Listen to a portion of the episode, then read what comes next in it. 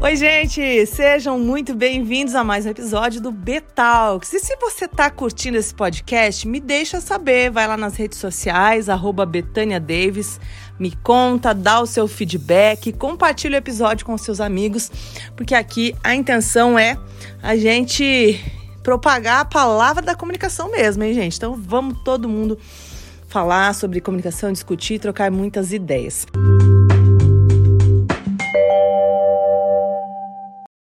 Essa semana, para quem me acompanha no Instagram, eu fiz uns stories falando sobre como a gente tem necessidade de que as outras pessoas acreditem que eu sou alguma coisa para que eu realmente me sinta sendo aquilo. É como se a gente precisasse de uma validação externa para poder ser alguma coisa, né? Por quê? É, eu peguei o exemplo de um, de um vídeo que eu assisti da Alessandra Maestrini, e eu não me lembro muito bem o contexto do vídeo, mas era assim: ela foi em um lugar, em um show de uma pessoa super importante, acredito que era fora do Brasil, se não me engano, e as pessoas não conheciam ela lá. E aí ela teve a oportunidade de falar no final e ela falou que ela travou no momento que ela te, pegou o microfone. Ela travou, não conseguiu falar mais do que o nome dela e uma duas palavras e não sabia o que falar. E aí eu fiquei pensando, né? É, naquele lugar ninguém sabia que ela era uma grande atriz. Então talvez seja isso que tenha feito ela travar. Por quê? Se ela estivesse aqui no Brasil, onde as pessoas conhecem ela, ela sentiria essa permissão para ser. E talvez ela sentiu que se ela é, levantasse e falasse todo o, o, gabarito dela ali, todo, todo o currículo dela ali, ou demonstrasse ser tão poderosa quanto ela é, as pessoas poderiam interpretar como uma soberba. Enfim, e aí esse poder a gente, é claro, a gente vai adquirindo aos poucos, né? Só que aí o ponto é o seguinte: não é que a gente não está. É, não é que a gente deve se concentrar em viver sem precisar da validação alheia.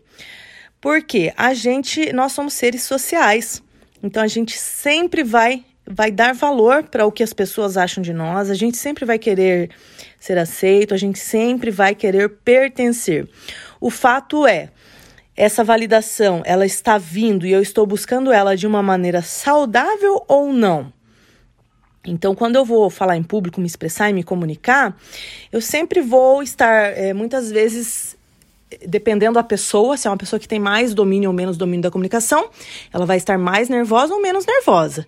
Mas sempre é importante quando a gente vai falar. Então, por exemplo, eu que tenho várias ferramentas e consigo me expressar melhor em público, eu também vou ficar nervosa. Não é que eu não nunca vou ficar nervosa, também vou ficar, porque tem muita coisa em jogo e porque eu quero ser aceita, porque eu quero que as pessoas me admirem. Isso é uma condição natural do ser humano. A gente quer pertencer.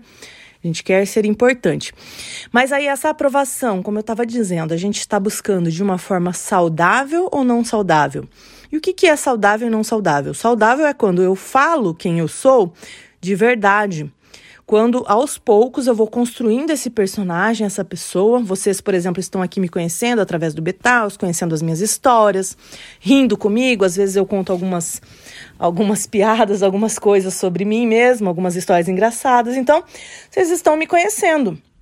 E à medida que vocês vão me conhecendo e vão validando é, a minha presença, a minha atuação como uma pessoa que ajuda vocês com a comunicação, como uma pessoa que ensina, eu vou me sentindo é, cada vez mais essa pessoa. Então, eu estou precisando, eu preciso que vocês me validem como essa, essa mentora, como essa pessoa, essa professora de comunicação, é, para que eu possa ser. Só que ele, é, ele deixa de ser saudável quando eu estiver fingindo ser algo que eu não sou para me tornar, para construir essa para construir esse, esse personagem, entendeu? Então, buscar aprovação é saudável quando você mostra quem você realmente é e você vai construindo esse personagem saudável e a sua, sua comunicação vai moldando esse personagem, vai moldando essa personalidade, as pessoas vão, vão aprovar quem você é, e a partir disso você vai se sentir muito mais livre para ser, você vai sentir, se sentir uma pessoa com um poder pessoal maior, com a capacidade de atingir mais pessoas com as suas, com as suas ideias, com a sua fala, né? Então você vai acabar começando a sentir que você está transformando realmente vidas. Por quê? Porque você mostrou quem você é, as pessoas gostaram, as pessoas se conectaram com as suas ideias e você foi construindo isso. E não é saudável essa busca pela validação quando eu abdico da minha verdade, quando eu preciso construir um personagem que não tem nada a ver comigo, que não tem os valores que eu tenho, quando eu preciso construir algo fake para ser aceito, para me sentir aceito, na verdade, porque a gente nunca precisa construir algo fake para ser aceito, tá, gente? O que acontece é que, se eu souber contar a minha história de verdade, se eu souber explicar as minhas ideias de uma maneira clara e eu estiver confiante dessa minha, dessa minha verdade, dessas minhas ideias, não tem como as pessoas não gostarem de mim. Porque uma pessoa que ela passa confiança quando ela está falando as ideias dela, ela transmite ao mesmo tempo paixão, o olho dela brilha e a gente se conecta com ela naturalmente. Por quê? Porque ela está falando aquilo que está no interior dela. Ela está falando a verdade dela e essa pessoa, é, ela está presente, ela está no agora de uma forma maravilhosa e ninguém resiste a isso. Uma pessoa que transmite paixão, que fala com verdade, confiança, ela é irresistível. E isso não é um dom, não. Ninguém nasceu iluminado. Isso a gente pode trabalhar. E a gente começa trabalhando isso, construindo essa confiança para ser quem eu sou, valorizando a nossa própria história, valorizando o que me fez chegar até aqui, valorizando o que eu sei, é, valorizando tudo, todos os traços da minha história. E aí eu aprendo a contá-los com clareza e a contá-los de uma forma que faça sentido. Porque se eu estou aqui fazendo um podcast de comunicação e eu vou vender um curso sobre oratória, eu vou contar para vocês as partes da minha vida relacionadas à oratória que me fizeram aprender o que eu sei hoje, que me fizeram chegar é, até onde eu estou e algumas outras partes engraçadas que eu achar que vão contribuir para isso. Não tem necessidade de eu contar para vocês a história de um dia que eu fui fazer uma visita na Itaipu e que a água estava toda suja porque tinha chovido um dia antes e, e não estava muito bonita a cachoeira, entendeu? Então eu vou usar, eu vou pegar traços da minha história que reforcem a imagem da pessoa que eu quero passar, do, da ideia que eu quero transmitir, do produto que eu quero vender. E essa parte, esses traços, eles têm que ser verdadeiros. Quando eles são verdadeiros, eu consigo transmiti-los com confiança, com segurança, com paixão, e aí sim eu vou estar falando a verdade, as pessoas vão se conectar comigo, as pessoas vão gostar das minhas ideias e vão me validar. E aí sim vem a tão esperada validação é, de uma forma saudável, tá, gente? E aí, falando um pouco mais sobre autoconfiança, né? É, sobre segurança e autoconfiança, é, para você ter uma, uma autoestima de você mesmo, você precisa valorizar a sua história. Você precisa valorizar o que te fez chegar onde você está e saber que tem um gatinho aqui, gente, querendo participar do podcast. Então, você ter uma autoestima da sua história, você saber que a sua história tem valor, que o seu conhecimento tem valor. Tem uma condição muito engraçada do cérebro da gente, eu falei isso também nos stories, que é a gente esquece como é não saber de uma coisa depois que a gente aprende. E aí, é, como eu esqueci como, é, como eu era quando eu não sabia, eu acho que todo mundo sabe, porque hoje eu aprendi e aquilo é muito fácil para mim.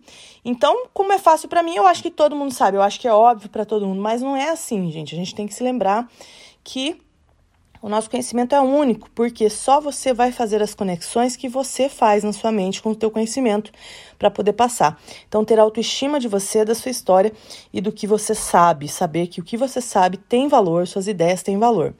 E a autoconfiança vem justamente de você valorizar a tua história, de você se conectar, ela vem de dentro.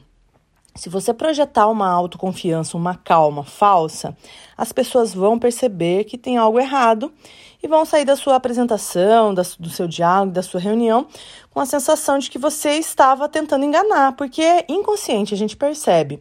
Mas a autoconfiança verdadeira, genuína, ela vem quando você está conectado diretamente com os seus valores. E o que, que é isso? Quais são os valores importantes para mim? Mas não só os valores agora para a Betânia adulta. Eu preciso ir lá buscar quais valores são importantes na minha infância, ó. O que, que eu fui, é, como eu fui criada, o que eu aprendi. Então, quais são os meus valores genuínos, meus valores de verdade? Por que, que eles são importantes?